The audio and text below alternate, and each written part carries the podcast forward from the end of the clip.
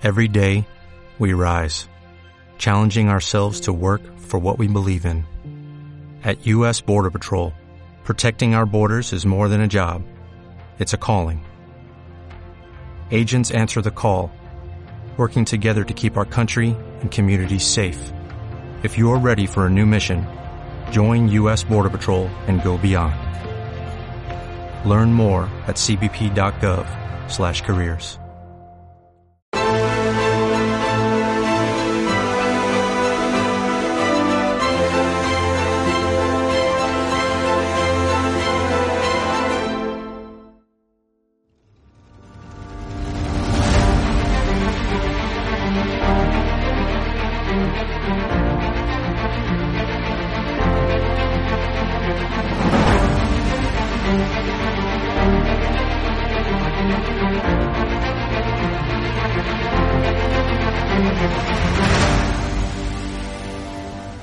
hecho, hay un conocido periodista con un canal en YouTube que los programas sobre Galapagar eran día sí, día también. ¿Te refieres a Negri?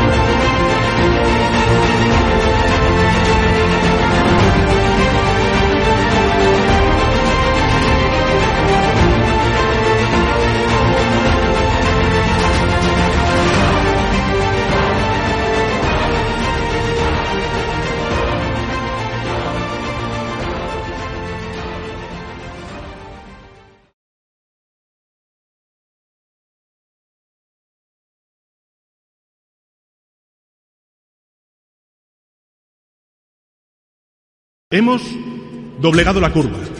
Hemos mantenido a raya al virus. Hemos derrotado al virus y controlado la pandemia. Hoy tenemos bajo control la pandemia. Palabras del doctor eh, Simón a finales de la semana pasada. Que nadie se confunda.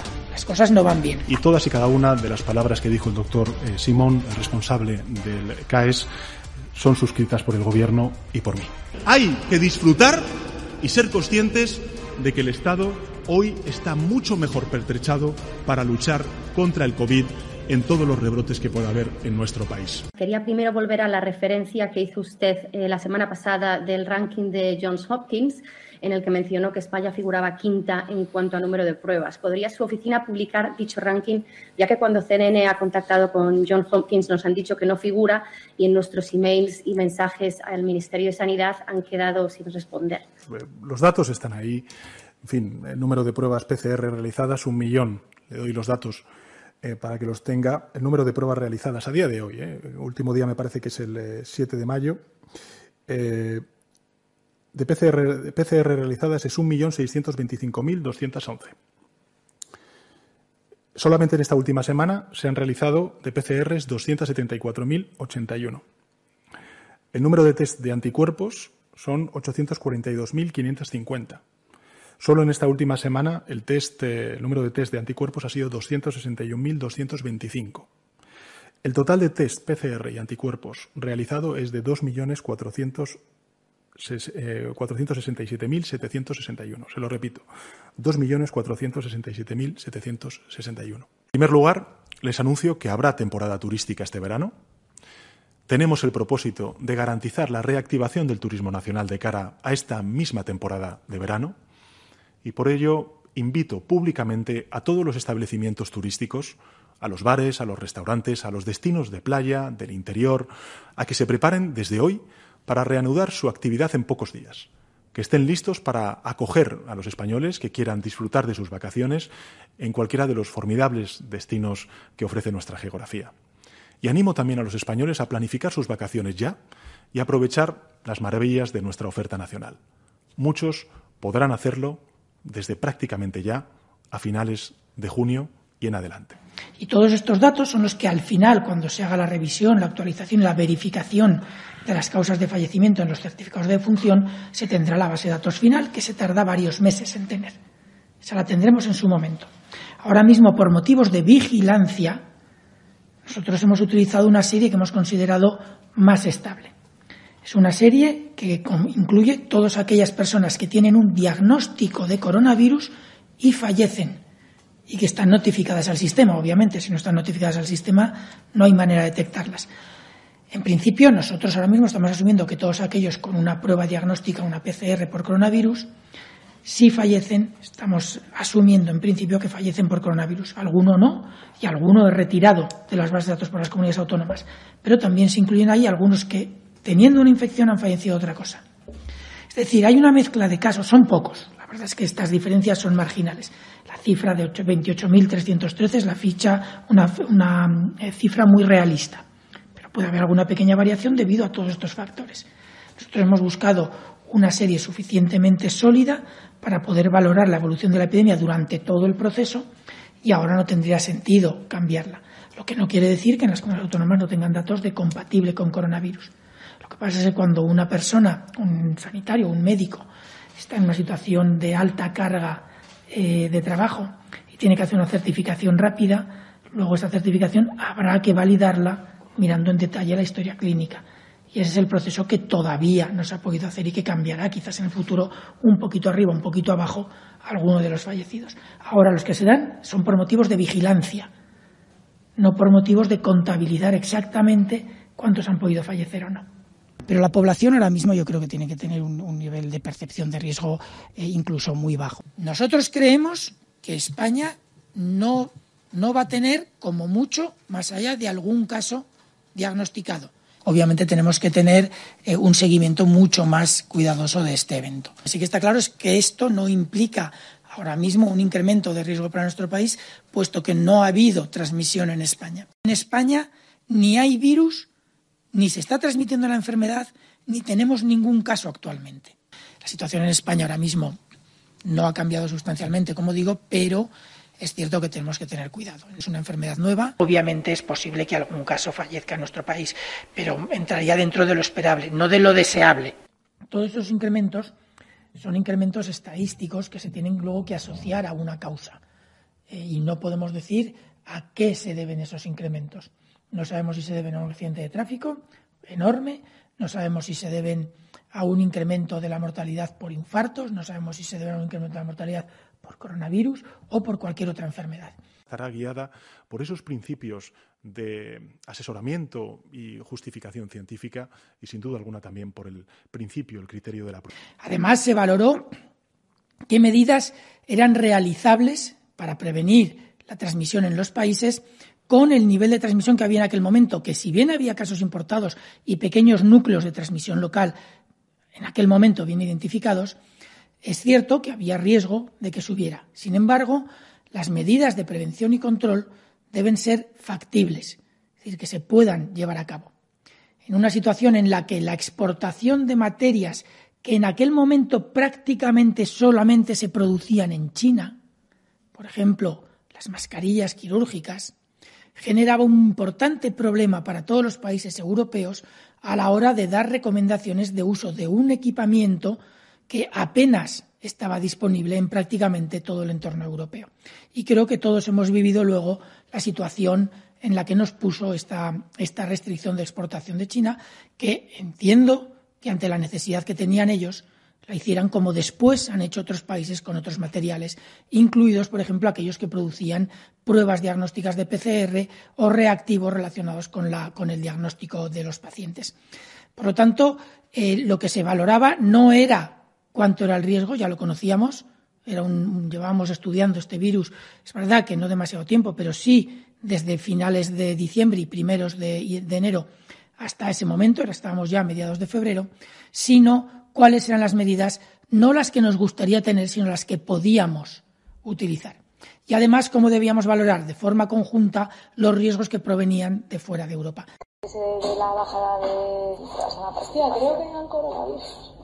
Es que o sea, no lo voy a decir porque... Sí, porque te van a sacar cantares, ¿no? No, pues porque, tía, porque quiero ser muy prudente, porque creo que la comunicación que se estaba haciendo como gobierno es una buena comunicación muy basada en los datos médicos, claro, o sea, como en siempre priorizar la salud pública, en no tomar decisiones por el sentimiento este de pánico un poco generalizado que, que ya hay, porque o sea, incluso países europeos que están tomando medidas drásticas, la, la, capacidad real de, de, control que están teniendo es muy limitada tomando medidas súper drásticas. Pero en verdad creo que sí, o sea, creo que la cosa de si tienes síntomas no te muevas mucho, eh, mm, bueno, al final es que hablando así... Mm, claro, y es un sitio donde al final tienes una... la distancia es muy corta, la gente además se, se abraza, se, lo celebra. esto es tierra ya del ministerio, porque la gente todo el rato te puedo, un beso ministra, te puedo dar un beso. Bueno, dicen que el coronavirus, pero da igual, no, no. Ya, ¿Sabes? Claro. con la niña y con la bonita, ¿cómo estás? Es como la vale, está no, la niña, ya. Claro, no, es que no. Se trata de un caso de acoso sexual muy grave que ustedes conocen y todo aquel que acuse a Podemos de algún delito lo que tiene que hacer es ir a los tribunales y que los tribunales diriman. Saltándose, pues saltándose la ley. Y nosotros es lo que no podemos hacer o lo que no queremos hacer. Nosotros lo haremos cuando lleguemos a un acuerdo con la Comisión Europea, pero lo que no podemos o lo que no queremos hacer es saltarnos eh, la legalidad, como usted comprenderá. Hay otros países que sí que lo han hecho, que no les importan las directivas europeas. A nosotros sí nos importa y si nos importa. Y puedo, señoría, puedo anunciarle que vamos a dar un paso, un paso más y vamos a bajar el IVA de las mascarillas del 21 al 4%.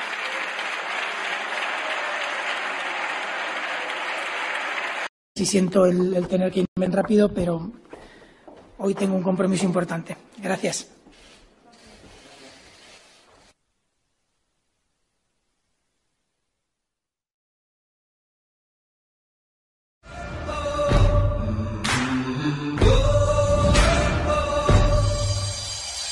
Fernando, ha habido ahí una cosa que no nos ha quedado muy clara cuando has empezado con esta pregunta. No nos ha quedado muy claro si te gustaban las enfermedades infecciosas o las enfermeras infecciosas. No, no, no. No, les preguntaba si eran infecciosas o no.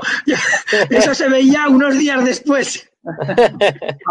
No recomendar venir a España es un problema que nos quitan. Eh, menos riesgo de importación de casos. Vuelvo a decir lo mismo que con Bélgica. Eh, el que Reino Unido exija una cuarentena a cualquier persona que venga de España en cierto modo nos favorece porque desincentiva que venga gente de Reino Unido. ¿Cómo? En cierto modo nos favorece porque desincentiva que venga gente de Reino Unido. Fernando Simón, la cara visible del gobierno durante esta crisis, tiene las narices de decir que es una buena señal que a España no quiera venir ni Dios. A ver, que yo entiendo a Fernando Simón. Si cobras bien, eres una estrella del rock, se hacen tatuajes con tu cara y te vas de vacaciones a surfear a Portugal, ¿Cuándo os alertáis ya? Ostras, menudo lío tenemos encima. Mira, la tenemos encima. 16, yo creo que fue el 16 de enero cuando ya empezamos a trabajar 14, 15, 16 horas todos los días. A partir de hoy, en las farmacias madrileñas, usted llega con el DNI y reparto de mascarillas. Modelo FFP2. Ve a Zamorano y claro, hay jefes de servicio, eh, responsables sanitarios de la Comunidad de Madrid que dicen, hombre, a los ciudadanos darles una mascarilla de esa calidad no sé si es lo adecuado no es lo más recomendable, al menos es lo que dicen esos médicos especialistas de salud pública para la gente, para la población en general, sería suficiente con una mascarilla quirúrgica. Estamos hablando de una FFP2, es la que se va a repartir hoy, es una mascarilla, dicen estos médicos especialistas, bueno, pues más mm, incómoda de llevar. Al final la gente lo que hace es recurrir y tocarse más la cara y al final pues estamos eh, haciendo algo contrario a lo que queremos, que es evitar esa transmisión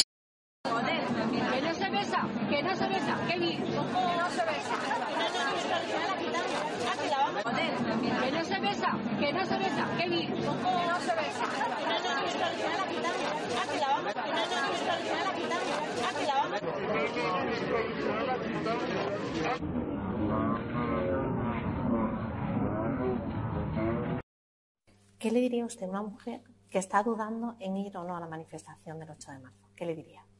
Que le va la vida, que le va su vida, que le va a seguir tomando decisiones para proteger su seguridad. Así que le diría que les va la vida. Y como nos va la vida en lo colectivo, porque en lo individual nadie se salva solo, que tienen que formar parte de esto que estamos viviendo en el siglo XXI y que por más que se empeñen quienes se empeñen, ya no tiene punto de retorno, ni en España ni en el resto del hay un reglamento europeo, en este caso la cuestión concreta de las mascarillas es el reglamento europeo el que impide, el que prohíbe, el que se puedan eh, bajar eh, la venta, en la venta de mascarillas el IVA. No es una decisión del Gobierno de España. En segundo lugar, eh, decirles que estamos en contacto con la Comisión porque efectivamente ha habido diferentes países que han anunciado o que han transmitido que querían bajar el IVA de la mascarilla venta al público. Decirle que en esta, en esta cuestión la directiva es diáfana, la directiva es tan clara respecto a la imposibilidad de bajar la, el precio de las mascarillas, que todos los Estados miembros que no lo hemos hecho en cumplimiento de la ley, de la directiva, estamos reclamando a la Comisión cuál es el planteamiento que va a hacer respecto a esto, si va a utilizar régimen sancionador con esos países o si nos va a permitir a todos los países poder hacer uso de esa bajada del precio. Eh, estamos en ese contacto, en esas conversaciones y, por tanto, nuestra intención es que vayamos todos en, en la misma línea. Y si hay países que han bajado la mascarilla y la Comisión Europea no va a ser exigible el cumplimiento de la directiva, nos parece mucho más sensato, mucho más sano el que se haga un paréntesis en la aplicación de la directiva y que todos podamos beneficiarnos de esa bajada del IVA de las mascarillas. Eh, y creo eh, que clarísimamente ha habido un delito de rebelión, de sedición en España y que en consecuencia deberían de ser extraditados esos responsables políticos. Sería un presidente del gobierno que no dormiría por la noche. Por eso no acepté esa propuesta que me hizo el señor Iglesias. ¿Sabes lo que me dicen ahora? ¿Qué te dicen? Con Iglesias a ningún lado. ¿En serio? Sí. ¿Eso te dice la gente? Pero no tus militantes, sino la gente en la calle. Mis votantes, mis votantes. Mis votantes eh, tienen un cabreo con Iglesias que no te puedes imaginar.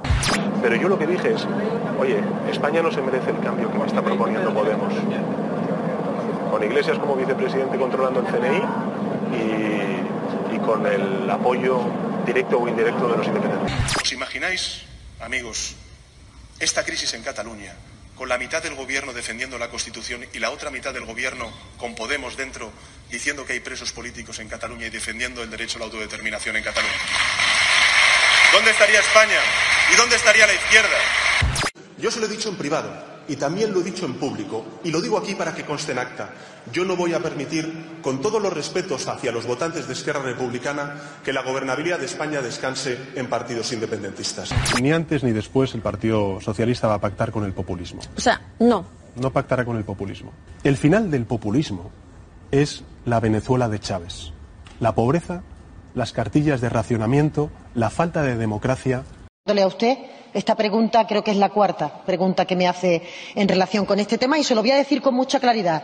Este Gobierno no va a subir los impuestos ni a la clase media ni a la clase trabajadora. La propuesta fiscal se encuentra en esta Cámara con algunas figuras fiscales y con el proyecto de presupuesto que se presentó, que finalmente no salió, donde se contiene la política fiscal que va a desarrollar el Gobierno. Les repito, no le vamos a subir los impuestos ni a la clase media ni a la clase trabajadora. De las líneas de trabajo es también eh, eh, minimizar ese, ese clima contrario a la gestión de crisis por parte del, gobierno.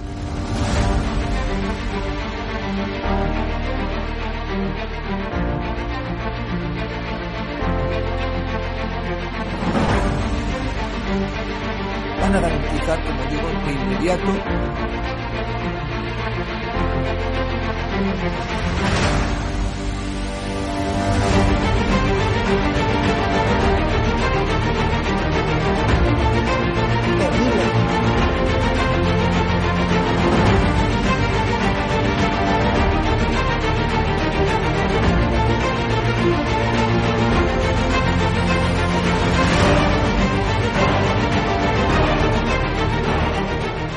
se trata de limitar la libertad de expresión, pero sí se trata de limitar el que se puedan vehicular falsedades a través de los medios de comunicación que hoy son los periódicos, las radios, las televisiones y también las plataformas digitales.